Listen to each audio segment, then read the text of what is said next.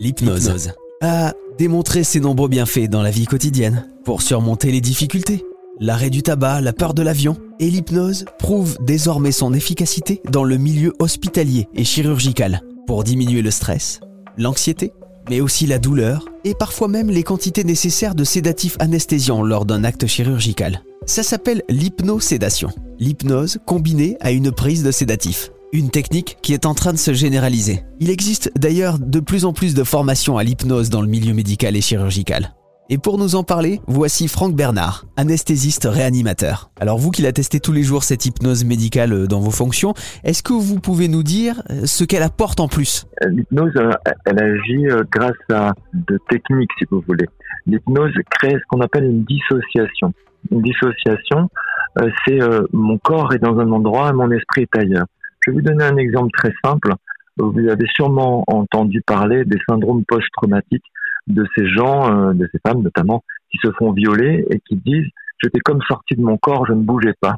Et d'ailleurs, c'est un, énorme problème parce que souvent le violeur dit mais la femme ne disait rien, donc euh, il n'a pas compris qu'elle se faisait violer. Euh, enfin, c'est ce qu'ils disent hein, des fois. Et en fait, ce syndrome post-traumatique il vient d'une dissociation extrême qui est mise en jeu par la personne pour pouvoir ben, justement ne pas vivre pleinement euh, euh, cet épisode. Et il y a une espèce d'analgésie globale pour ne pas ressentir les choses qui existent. Alors, ces phénomènes, qui sont des phénomènes finalement protecteurs, eh bien, les techniques d'hypnose peuvent les reproduire chez une personne. Et donc, grâce à ces techniques de dissociation, on peut créer de l'analgésie, créer euh, euh, une, une, absence du corps de la personne. Donc ça c'est la première, euh, le premier endroit où on peut agir. Le deuxième endroit grâce auquel on peut agir, eh bien c'est simplement que l'hypnose crée euh, au niveau des processus cérébraux, modifie en fait euh, l'interconnexion entre les différents, les différents, comment dirais-je, réseaux de la conscience, et notamment le réseau qui est en charge de l'esprit critique, du discernement, eh bien l'hypnose peut le, le, mettre à part. Et ainsi, les personnes sont très suggestibles, c'est-à-dire elles répondent à toutes les suggestions.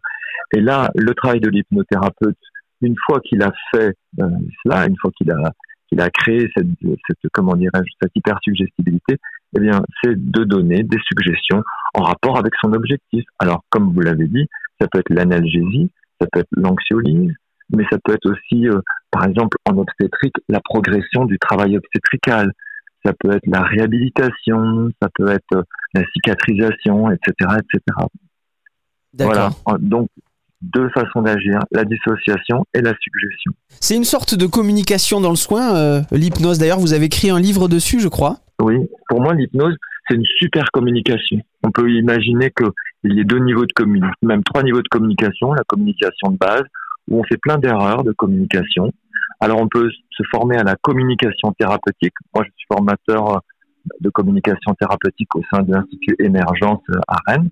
Et les gens se forment en trois jours à ne plus faire d'erreurs de communication.